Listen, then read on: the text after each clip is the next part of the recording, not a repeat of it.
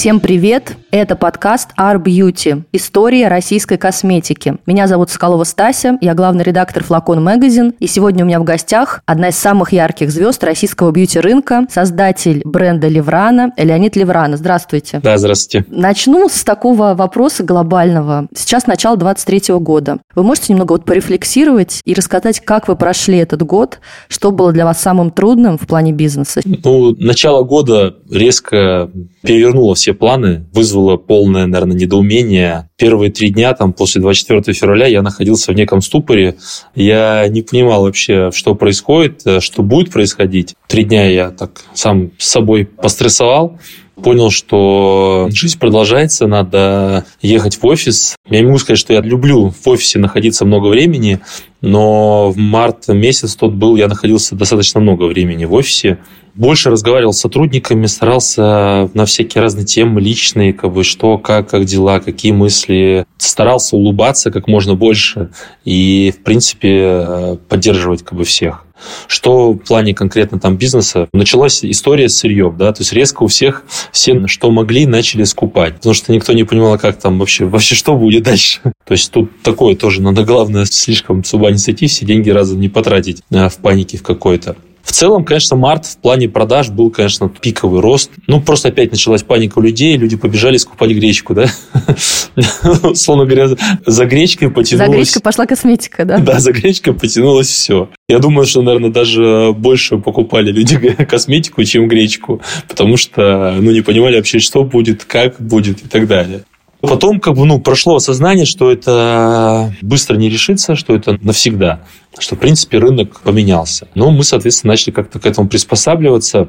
Мы же много все равно дистрибьюторов покупали. И э, я так рассчитывал, что ну, это же их прямой бизнес, что они как бы перестроятся, начнут э, срочно там с Китая откуда-то еще что-то возить. В планах у меня было, что к осени, в принципе, это и произойдет. Перестройка как бы с европейского сырья на китайское сырье. Но получилось так, что не все это вообще абсолютно перестроились. Получилось так, что с сырьем возник глобальный вопрос. Он, в принципе, был сырьем большой вопрос еще в 2021 году, когда там, после 2020 года все внезапно проснулись. Китай все равно находился еще на пандемии, и, соответственно, с сырьем достаточно тяжело было в 2021 году, плюс был рост сырья, то есть там только, условно говоря, в начале 2022 года выровнялись какие-то позиции по цене, и тут, пожалуйста, получайте. Мы 22 год закончили, в принципе, хорошо, и в плане маржинальности все хорошо, но просто вот условно мы могли просто на ровном месте в два раза больше продать. Это минимум. А я вообще считаю, что даже в три раза. Только потому, что у нас э, не хватало сырья, упаковки, потому что там выяснилось, что пластик для туб, он, оказывается, печатался в Харькове, сырье для этикеток закупалось из Финляндии. Ну, там сейчас уже, понятно, там поставщики на Китай перенастроились. Но качество этикетки э, все равно не то. Понятно, там нервы, напряжение, это в любом случае там было, потому что ты заказываешь сырье, тебе обещают его привезти, а тебе его не привозят. У нас же всю историю Леврана это были картонные тубусы, да, там как бы ассоциация была Леврана. Мы даже начали эти тубусы в какой-то момент уже там с 2020 года сами производить, но получилось так, что мы просто уже не справлялись с этим, ну, объем мы не можем, не могли столько производить. Соответственно, единственный выход – это был уйти в коробку. Мы из алюминиевого тюбика ушли в пластик с печатью, то есть, ну, чтобы быстрее нам оборачивать вся производственные процессы быстрее происходили. Тут началась в сентябре мобилизация. Поставщик наших туб просто нам присылает письмо, что нас там забрали половину мужского коллектива. Сроки исполнения заказов будут уточняться. Точка. Нервный смех. Да-да. Получается, по факту мы вместо месяца ожидания да, заказа мы получили три месяца ожидания заказа. Мы давай опять в срочном порядке заказывать алюминиевую тубу, чтобы ну, как бы у нас был запас вообще, в принципе, во что-то фасовать. По итогу сейчас у нас на складе продукция, которая упакована в коробке, где лежит тюбик, который с печатью, а часть продукции упаковывается в ту же самую коробку, но там тюбик алюминиевый с этикеткой. Я понимаю, что клиенту, да, вот обычно, допустим, вам, вот вы, вы купили, допустим, сейчас вы купили один, ну, вот он выглядит так, другой так. Да, вы, да, вы думаете, как бы, что это вообще, что происходит? Пойду к вопросу, что настоящее, что не настоящее, да? Да, да. А нам как бы просто вот то, что нам что делать. Вот. Но вот такая как бы ситуация, вот мы сейчас с ней до сих пор еще живем. Весело каждый день, вот правда. Такого сказать, что вот, э, вот вроде все настроил, э, все, поехали, давайте вот здесь заказываем, сюда продаем, как бы, а вот здесь вот мы не продаемся, давайте что-нибудь делать, чтобы мы вот здесь продавались. Так не, не, не получается в России, все весело. Ну вот. Но я могу сказать, что мы, допустим, все равно в прошлом году вписались и начали отгружаться в Магнит Cosmetics во всю федеральную сеть. Это достаточно большой объем для нас, э, новый рынок. И ну, как бы очень здорово, что мы вот так, ну, даже зашли туда. Можете сориентировать наших слушателей э, в плане объемов Леврана? Я могу сказать, что у нас э, в пиковые месяцы вот где-то в марте мы прошлого года там производили порядка двух миллионов штук в месяц. Вот. А, так, в среднем мы около миллиона штук э, единиц в месяц производим. Два с половиной миллиона единиц мы сможем сейчас производить. Если мы говорим про оборотку, то прошлый год оборотка у нас где-то была около полтора миллиарда, получается, рублей закрыли как бы год.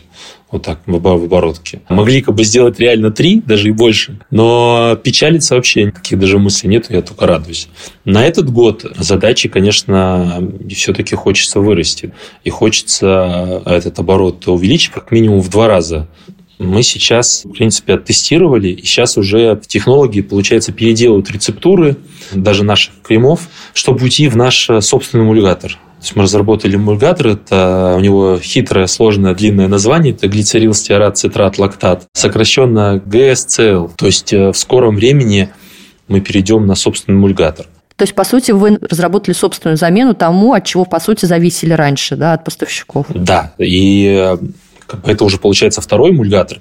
Но я думаю, что за лето мы отработаем рецептуру производства эмульгатора, а это там жидкокристаллическую эмульсию он дает. Аналог на рынке там был, ну, так в среде производителей знают, там, Оливем, который в килограммы, если перевести, евро в рубли, вот я помню, что он в свое время стоил там что-то в районе там 2850 рублей.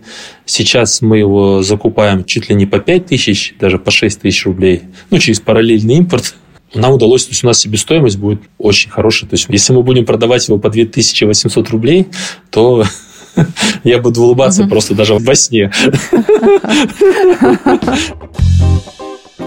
Леонид, вот в 2022 году, в конце года, вы были, на самом деле, одним из главных ньюсмейкеров в российском бьюти. Вы стали инициатором создания Союза производителей натуральной косметики ВАН. История развивалась так, что вы призвали через соцсети объединяться тех, кто делает косметику в России, чтобы, во-первых, помогать друг другу, например, в складчину заказывать там вагонами нужный ингредиент, который стал дефицитным для российского рынка, и более широкие цели этого союза защищать отрасль, натуральную косметику. И по регламенту союза каждый вошедший в союз бренд в течение года обязуется сертифицироваться по системе OneProof. Это тоже ваша инициатива создать сертификат на фоне ухода компаний, которые сертифицируют западными сертификатами в России, собственный OneProof. При этом следить за этим стандартом будет независимая компания, другая, то есть не вы. Вот вопрос в связи с этим у меня простой. Почему вы не боитесь конкуренции?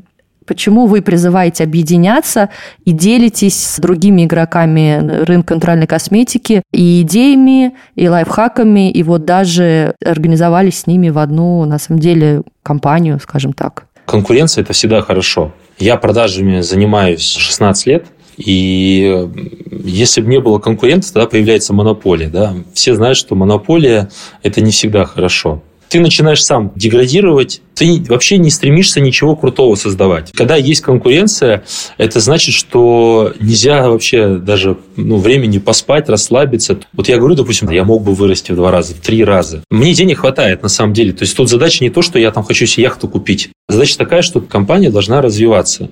Потому что если ты прекратишь развиваться, делать что-то новое, улучшать то, что ты и так сделал хорошо, то есть конкуренты, которые придут как бы, и заберут твою долю рынка так или иначе. Конкуренция на рынке натуральной греческой косметики в России, она высокая стала. И она еще больше становится. Все там, ну, как думают, вау, что тут, нифига себе, такой рынок, э, такие лояльные клиенты, давайте-ка мы тоже что-нибудь начнем выпускать. Но в большинстве своем, на что, что я вот смотрю, Я не могу сказать, что появилось много брендов, которые действительно мне могут конкуренцию составить, лично мне. Ну, наверное, я себя просто высоко оцениваю. И вообще, в принципе, всем рекомендую э, себя как личность э, любить в первую очередь, только после этого любить всех остальных. И э, ценник на самого себя должен быть запредельно высоким. Если ты поставил себе цену максимально высокую, ты создаешь вокруг себя все, чтобы поддерживать эту цену. Поэтому в Союзе на самом деле нет конкуренции. Давайте назовем бренды, которые вошли в Союз. Ну, с нами получается Краснополянская косметика, Смородина, Planet, ОС. Сейчас еще присоединились... Органик Зон, да? Да, Органик Зон. Присоединились еще две компании Удумбара и еще минеральная косметика одна. А что вы уже получили вот лично в от этого Союза? Ну, мы наконец-то создали себе стандарт. В этом году, я думаю, что в ближайшее полугодие мы сертифицируемся. Я думаю, что все топы точно будут сертифицированы какие-то по стандарту органик, какие-то по стандарту nature. Понятно, все друг другу ты секреты там рассказывать не будешь, но в целом, что происходит на рынке, как где происходит на рынке, об этом можно рассказать. И это, в принципе, рассказывается всегда как бы достаточно откровенно. Что еще из такого? Сейчас мы пишем ТЗ, чтобы сделать маркетинговое исследование объема рынка натуральной органической косметики в России. Вообще в цифрах понять, сколько это. Потому что как на это посмотреть, да? То есть можно посмотреть, что вот там есть компании, кто там назвали себя натуральными, и вот какой у них объем. А можно еще посмотреть на то, что не натуральное, это же тоже объем рынка, и там есть клиенты, которые, в принципе, готовы перейти натурально. То есть надо, соответственно, оценить, какой объем от этого рынка тоже можно себе откусить. Ну, в принципе, задача такая стоит, чтобы забирать клиентов оттуда и перетягивать их сюда. Мне вот интересно было, почему вообще отдельно имеет смысл считаться как э, рынок органической косметики, натуральной, а не считать в целом, что мы – это часть рынка, самая большая, по-моему, ниша – это уход, э, кремы. Почему туда не считаться? Ну, мы все равно в любом случае различаемся, да, то есть и позиционированием, составом косметика по-другому работает. Я всегда говорю и э, готов на эту тему спорить постоянно вообще. Я считаю так, что если крем, в котором на втором месте после воды идет силикон, то какой бы дальше актив, какой бы он крутой не был бы по действию, супер клиническими исследованиями, он просто не будет проникать в кожу, потому что силиконы, как любое минеральное синтетическое масло, он не впитывается в кожу он становится пленкой на коже. Я, допустим, выставки посещаю специализированные, да, там по сырью, там, Cosmetics. То есть есть компании, которые специализируются только на производстве силиконов. И это 200, 300, 500 наименований различных силиконов. Силикон, который шелковистую кожу делает, там, так далее, бла-бла-бла. Ну, то есть э, много вообще всяких факторов. Соответственно, Получается, что, по сути, эти компании могли бы просто сделать продукт там, ну, из, там, из пяти ингредиентов. Водная коньфаза, там, силикончик, а они, по сути, добавляют активы, которые для красоты, но не для здоровья. Вопрос, насколько здоровая твоя кожа. Как вот я вот сколько помню, там, как-то не раз там разговаривал, женщины достаточно ну, взрослые. Она говорит, вот у меня был крем, я им перестала пользоваться и обнаружила, что как будто кожа стала хуже себя чувствовать. Надо вернуться к тому крему. Я говорю, понимаете, что это не то, что крем был хороший, это он просто маскировал Сейчас крем перестали пользоваться, смылся, соответственно, все вылезло наружу. Поэтому я говорю, что здесь как бы немножко разные вообще вещи, разные рынки и разный подход в целом. Поразительный да, парадокс. Химия – точная наука, ингредиенты исследованы, типа силиконов, да, но при этом есть какая-то амбивалентность в представлениях, и, по сути, это какой-то философский вопрос про силиконы. И вот вы можете попытаться сейчас немножко пофилософствовать на эту тему. Почему так происходит? Почему есть куча брендов, которые строятся на силиконах, и это нормально? С силиконами очень легко работать. Текстура крема волшебная. Ничего не расслаивается. Эмульгаторы, они же тоже есть синтетические. Чем меньше натуральности, тем лучше. Кусок пластика, его слепили, он держится. А возьми в горсти земли, сделай из нее комок, как только влага уйдет, комок развалится, потому что он натуральный, да, то есть там больше ничего нет. Легче работать с синтетикой. А, с натуральным сложнее работать. Не каждый эмульгатор работает в том pH, который тебе нужен. Не каждый э, разрешенный консервант работает в том pH, который тебе нужен в данном продукте. Соответственно, тебе приходится изощряться и так далее. То есть это реально сложная работа. Если поговорить с технологами, которые работают в компаниях э, производителей натуральной косметики, для них эта работа это реально вызов. Потому что они учатся ломать шаблоны. То есть ты не просто обычной тропой как бы идешь, да, а ты прорубаешь новую тропу. Но Вопрос, что ты хочешь в итоге получить. Какой-то некий продукт, там, деньги. То есть в каком мире ты живешь, в иллюзорном или в реальном? Но мое мнение к силиконам, оно очень простое. Наша кожа – это самый большой орган в организме. Никогда не может живое принять неживое. Да? Это будет всегда снаружи отторгаться.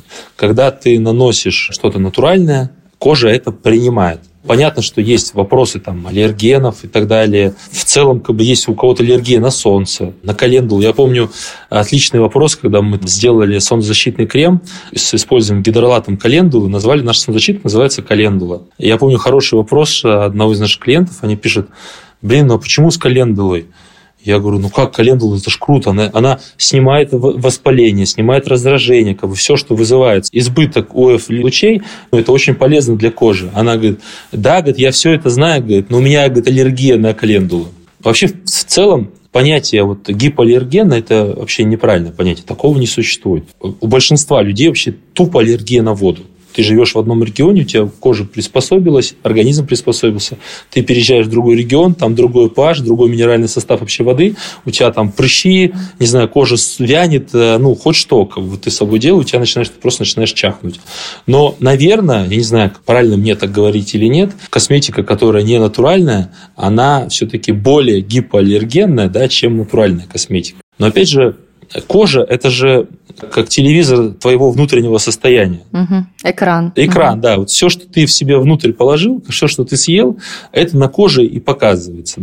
Алкоголь, не алкоголь, курение, не курение, какая еда, там, жирная, не жирная, занятие спортом – все это на твоей коже в первую очередь нужно подумать о том, что ты внутрь кладешь, и, конечно же, помогать коже бороться и воздействовать с окружающей средой. Для этого нужна косметика. Мне очень понравилось на пресс-конференции Союза ВАН, кто-то из участников сформулировал, что натуральная косметика – это последнее достижение зеленой химии, передовой край науки. Вот вы можете слушателям сформулировать, зеленая химия – это что? Под этот термин «зеленая химия» подводится очень много всего. Мы все-таки у себя в компании используем два термина. Косметика может быть либо натуральной, и может быть не натуральной, не органической, это если мы используем ингредиенты, которые не разрешены натуральной органической косметике.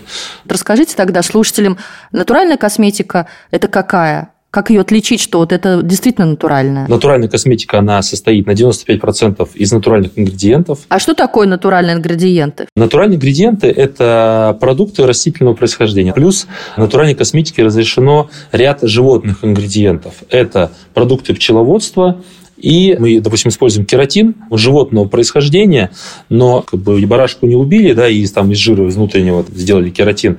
Это вычесывание мусония происходит. Кармин, который красный краситель, он не разрешен. Из жучков, который делается. Да, да. Плюс разрешено 5% синтетических ингредиентов, но только консервантов. А это по факту только две группы. Это производные бензойной и производные сорбиновой кислоты. По сути, в природе бензойные и сорбиновые кислоты тоже содержатся. Это брусника и э, красная рябина. Бензоат – это брусника, все, что связано с брусникой, клюква – это туда, а сорбус – это красная рябина. Но в таком количестве нету природных консервантов, соответственно, принято там решение, да, что есть как бы, безопасная альтернатива продукты бензойной кислоты и продукты сорбиновой кислоты. Бензоат натрия, сорбат натрия, бензиловый спирт там, и так далее. Ну, то их там доля только 5% может быть. Вот. Соответственно, все остальное должно быть натурального происхождения. Натурального это что? То есть, допустим, глина, которую в земле добыли, она натуральная, ее можно использовать. Но опять же, если глина не подверглась определенному воздействию, немногие знают, что, допустим, все, что связано с макияжем, ты приходишь на выставку производителю ингредиентов, который занимается для макияжа, да, красителя. У него вот такой толщенный каталог, там, не знаю, там в два пальца. Но все, что разрешено для натуральной органической косметики, это всего лишь одна страничка. Потому что даже, казалось бы, природные красители, чтобы из них извлекать яркость, там, текстуру, их определенным образом обрабатывают радиацией. Кошмар. Про это немногие знают. В натуральной органической косметике никогда не может быть каких-то супер ярких продуктов и так далее. А органическая косметика это та косметика, которая состоит на 95% из натурального сырья, но в зависимости от продукта, это есть смываемые и несмываемые продукты. Ну, то есть понятно, да, что смываемые – это все, что ты нанес на кожу, потом смыл, гели для умывания, гели для душа, шампуни, мицеллярные воды, все, что чем-то очистился, потом смыл водой, это смываемая продукция. А несмываемые – это сыворотки, кремы, молочко для тела, баттеры всевозможные. Есть разный минимальный порог для смываемой и несмываемой продукции, где должно быть определенное количество органических ингредиентов. Органические ингредиенты – это те ингредиенты, которые два варианта есть. Либо выращены по правилам органического земледелия. И второй момент – дикорастущие ингредиенты, собраны, условно говоря, в лесу. Но опять же возникает вопрос, что это не просто ты пошел в лес, собрал, положил косметику и говоришь, умкада. что... Да, умкада. В лес умкада. Да. И говоришь, что это органическое сырье. Нет, не так нужно по независимому органу по сертификации показать ему, что вот участок леса, значит, вот мы на нем будем собирать. Это выездной аудит, который приезжает на этот участок леса, смотрит, по карте и вживую убеждается в том, что тут рядом не стоит, э, не знаю, завод какой-нибудь алюминиевый, который по ветров прям в этот лес все сыпет. Соответственно, ну, идет независимый аудит-проверка. С органическим земледелием такая же история. Это ежегодный выездной аудит – на ферму. В прошлом году к нам в Кандалакшу приезжал аудитор, мы все показывали, все ходило, смотрело. Анализ почвы, проверяет, где ты, условно говоря, эти семечки взял, что за семечки, чтобы они не были геномодифицированы и так далее. Соответственно, нельзя, допустим, что говорит органическое земледелие, вот, допустим, всю жизнь я пахал и туда гербицидами сыпал, чтобы у меня сорняки не росли, а со следующего года я решил, что это у меня будет органическое земледелие, и ничего гербициды сыпать не буду, и давайте-ка сертифицирую по органике. Нет, есть три года переходный период. Нам в Кандалакше повезло, там вообще не пахалось 30 лет. Да.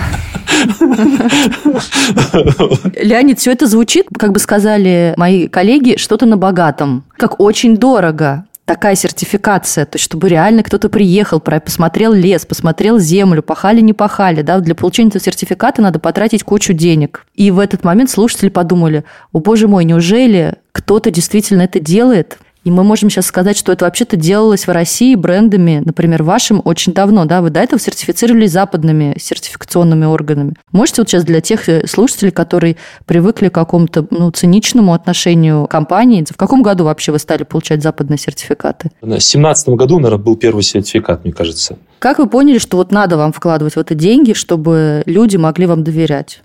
Что вот как бизнесмену вам это нужно? Ну, я могу сказать так, что изначально мы, когда затеяли идею с производства натуральной косметики, я понял, что я же начал копаться даже с мылом. Вот, там, что такое есть натуральное мыло? Я понял, что это надо по-хорошему взять просто щелочь, надо взять растительные масла и как бы смешать, тогда получится это натуральное мыло.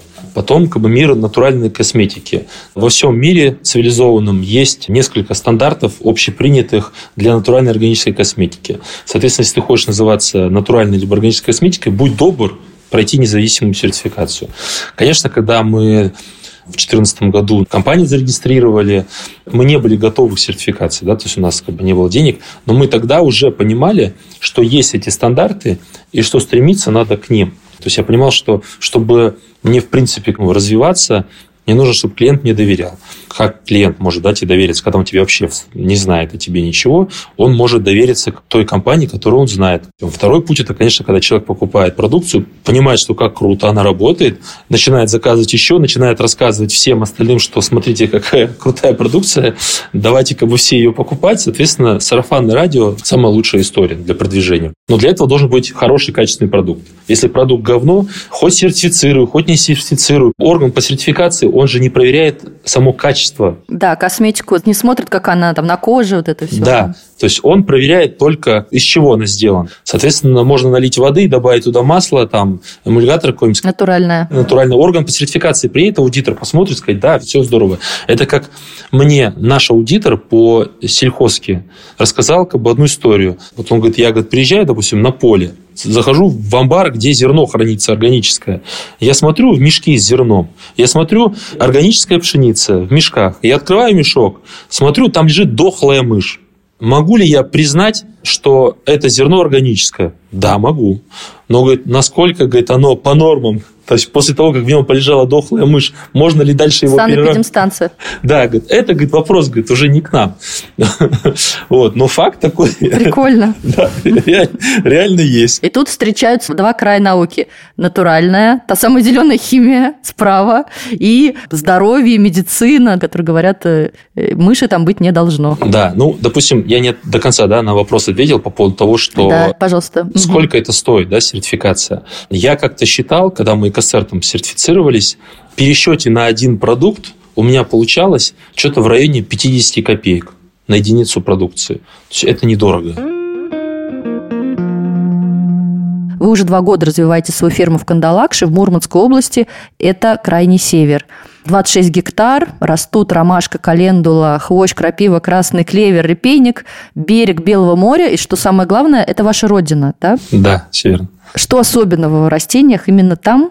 Всегда меня тянуло на родину. Это единственное, наверное, место, кроме Санкт-Петербурга, кроме моего дома, куда я приезжаю и откуда мне не хочется уезжать. То есть, неважно, даже я приехал, допустим, без детей, и мне, ну, мне просто там спокойно. Когда я брал э, агронома на работу, он говорит, да почему там? Почему не Белгородская область? Почему ну, не, не ближе к югу? Что мы там будем вообще собирать, выращивать? Это говорит, для маркетинга или все-таки мы там собрали что-то вырастить? Я говорю, вообще там растет практически все. Даже клубника созревает, но созревает а, где-то в середине августа. Крайний север. Это же сколько? Весна-лето, цикл проходит за три месяца. Вот расскажите в двух словах. Кажется, что там должно все произойти с июля по август, и все, расходимся, или как? Ну, по факту так. Ну, после майских праздников в городе снег тает, в лесу еще снег лежит, а на сопках лежит он до середины июня. Хотя сопки там невысокие, там по 300 метров. Это за полярным кругом находится. Но нужно учитывать один фактор, что там белые ночи. И это белая не ночь не как в Питере, там настоящая белая ночь. Что такое белая ночь? Это когда солнце не садится вообще. Фотосинтез, короче, происходит. Да, вот в прошлом году ромашка у нас зашла, календула зашла, тысячелистник зашел, клевер, и мы успели урожай в начале сентября собрать, пусть небольшой. Но это потому, что мы только еще пахали, мы еще весь июнь пахали землю. И вообще там была картина прикольная. Я приезжаю, это уже там, наверное, потому что там 15 июня, я смотрю, у нас вообще ничего не вспахано. ну вот мы сейчас там камни собираем, а там реально зимой с земли растут камни, выдавливаются. Даже в Питере такое происходит, но меньше, а там прям ну, булыжники, вот размера там, не знаю, в диаметре по 30 сантиметров, они из земли и меньше, то есть растут. Их надо, соответственно, перед пашкой, их надо все вручную собрать. Каждый год. Посмотрим в этом году. Тоже, ну, 100% что-то не вылезет. Соответственно, я приезжаю, смотрю, просто все в траве, Я такой, мне говорят, ну вот мы через две недели будем сеять. Я такой думаю, так, что-то надо будет, наверное, кого-то уволить срочно. Ну, мы действительно через две недели начали сеять. Ну, мы посеяли, условно говоря, уже в конце июня, поздно все равно успела вырасти. Я понимаю, что в этом году мы где-то, наверное, посеем уже в конце мая, в конце августа соберем урожай.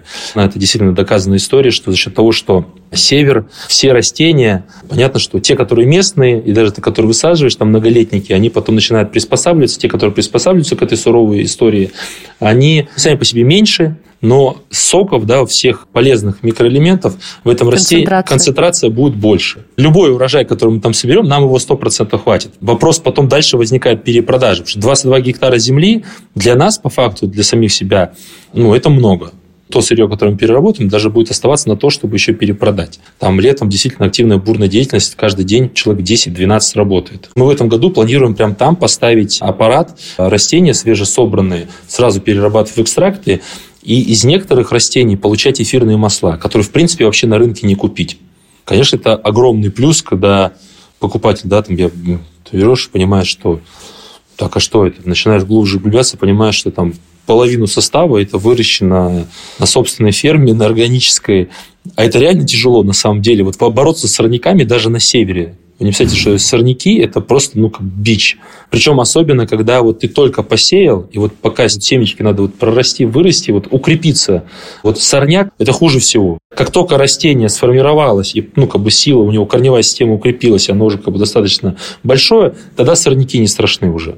Потому что тогда как бы само растение, оно само как сорняк начинает как бы, ну, уже так, что здесь, что к чему, есть я тут, ну...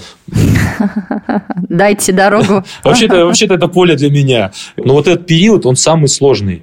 А в классическом земледелии что происходит? Заливается все гербицидами, подавляется корневая система всех сорняков, все это засеивается. Пока растет, все заливается удобрениями, скажем так, не совсем натуральными, да, соответственно, быстро укрепляется корневая система, быстро идет рост, потом начинается обработка там, от птиц, чтобы птицы не ели. Ну, на органическом земледелии этого всего ну, как бы нельзя сделать.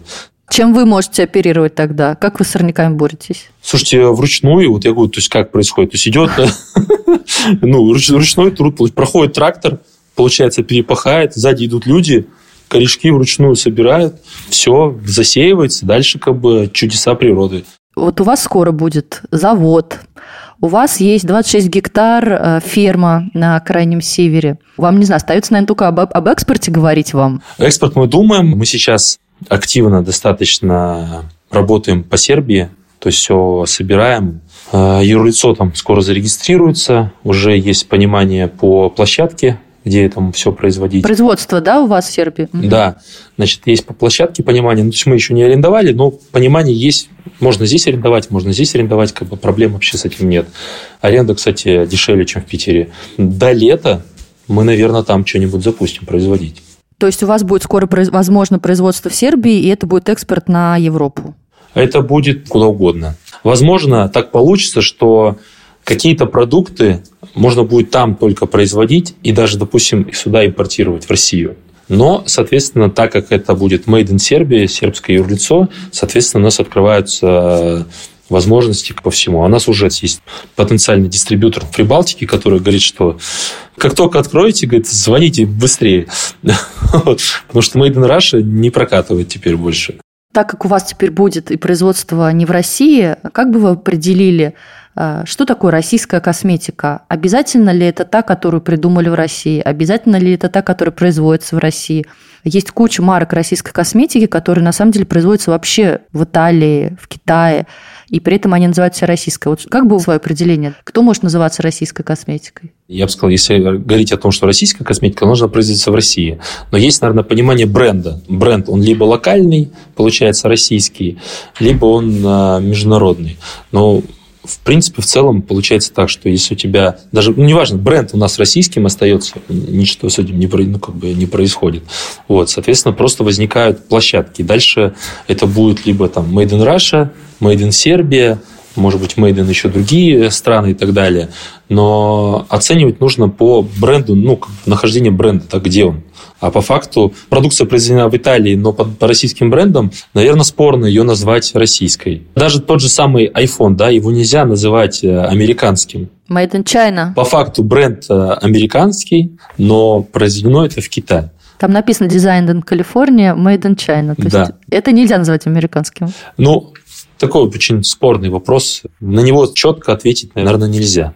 А имеет это вообще значение, как вам кажется, говорить, где бренд производится? Потому что такое большое многообразие на рынке российских игроков с разными вариантами прописки, регистрации, там, фасовки. Кто-то российский, но у него все иностранное. Ну, вообще значение это имеет, конечно. И имеет значение не только даже, допустим, для предпринимателя, но имеет значение для клиентов.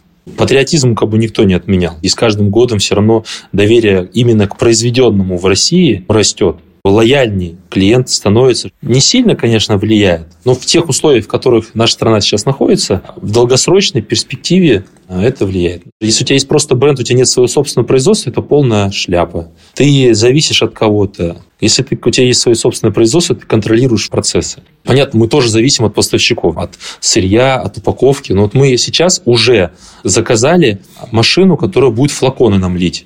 Я думаю, что к осени точно настроим ее, и большей части поставщиков наших флаконов мы им скажем пока.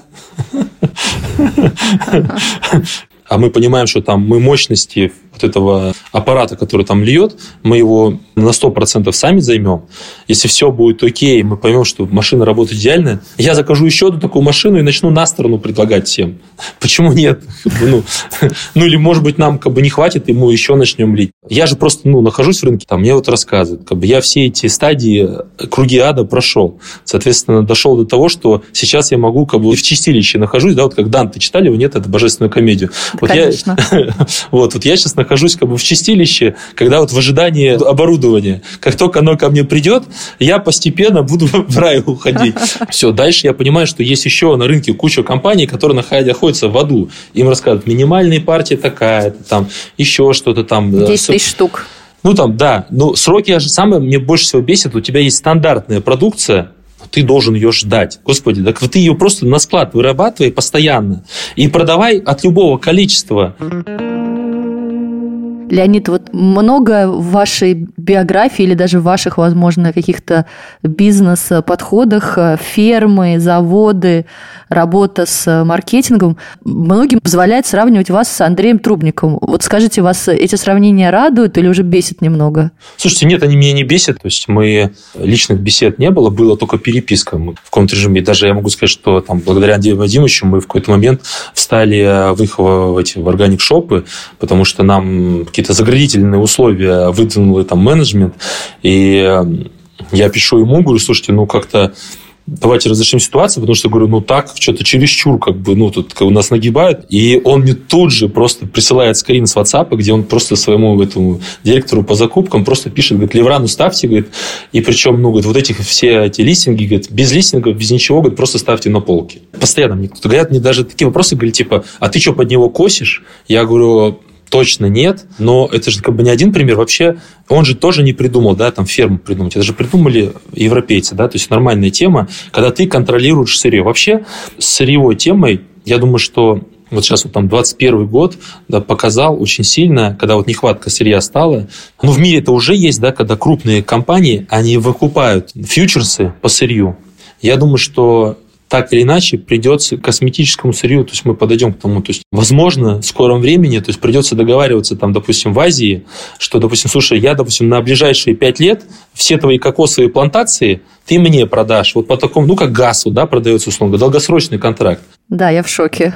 Фьючерсы по сырью. Соответственно, если ты хочешь, чтобы у тебя было гарантированные поставки, значит, подписывай гарантированные контракты. И вопрос, конечно же, не в том, подражаете вы или нет. Я хотела озвучить для слушателей, что между вами видны параллели в вашем подходе к бизнесу и в работе с севером, с травами. Плюс есть ощущение некой преемственности в том, что вы э, в каком-то смысле берете на себя ответственность за свою нишу, создаете союз и в каком-то смысле двигаете вперед э, всех остальных маленьких, потому что вот эти флаконы скоро будете на всех ингредиенты, на всех. Можете как-то сформулировать или своими мыслями поделиться, в чем фишка Трубникова была? Э, что он такого привнес или сделал, что стал такой фигурой значимой? Да, я думаю, здесь очень короткий вопрос. Он просто был первым в России, кто это сделал. Кто первый стал, того и тапки. Но до него же были там остатки советской индустрии. До него, в общем, был там 10 лет свободной России. А он первый, кто сертифицировал по международному стандарту натуральную органическую косметику в России. То есть он первый, кто на территории России произвел натуральную косметику, когда все вообще думали, что это вообще. Он как бы вопреки всего это сертифицировал, потратил деньги бешеные да, на это. Мы, когда начинали, только задумывались, Натура Сибирика уже была большой компанией. Явно, что он делал это на долгосрочную перспективу, то есть не было задачи как бы там ежеминутной какой-то выгоды. Соответственно, всегда, когда ты делаешь что-то новое, и когда у тебя задача на долгосрочную перспективу, то есть прибыль будет через 5 лет, или там ты понимаешь, что она гарантирована там будет и так далее, то всегда это сложнее, но по итогу, если ты еще не обманываешь клиентов, кладешь в продукт те ингредиенты, которые ты заявил, это всегда выигрышная ситуация. Вот, наверное, такие секреты успеха. К слову, вот я говорю, там, мы сейчас там, с, с этими с эмульгаторами, да, по сути, ну, никто же в России не делает эмульгаторы.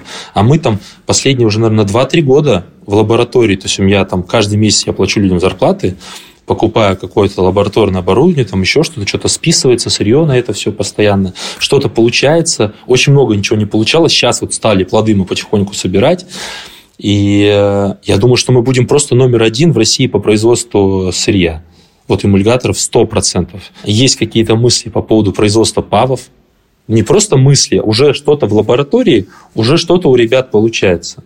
Как я себе вижу, что у нас появится 100% завод по производству эмульгаторов, за отдельный завод по производству еще павов натуральных растительных.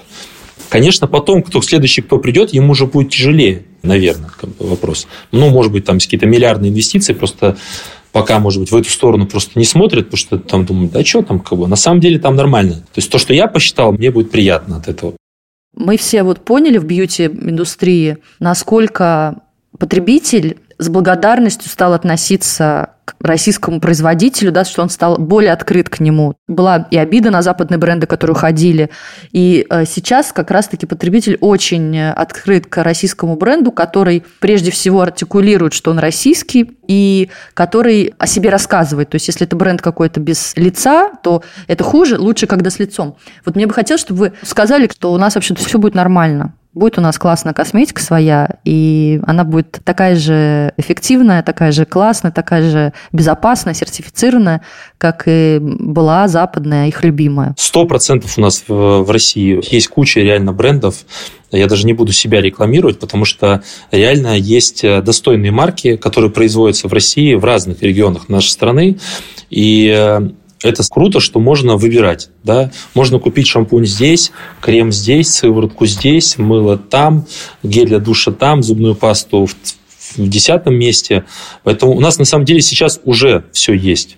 И э, условия, которые там в стране есть, казалось бы, что они там какие-то сумасшедшие там, и так далее, э, там все, смерть. Нет, на самом деле на сегодняшний день, если то есть кто-то что-то в России не производил, просто сюда возил. То есть сейчас условия как бы, еще лучше для того, чтобы эти ниши занимать. Единственное, что надо, конечно, трудиться очень много. Если мы, российские производители, расслабимся, тогда сюда придут китайские, турецкие производители.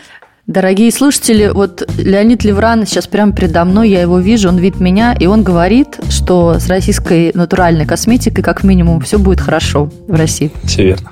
Большое спасибо. Это был подкаст Art Beauty «История российской косметики». А, со мной был Леонид Леврана, создатель бренда Леврана. Спасибо. спасибо.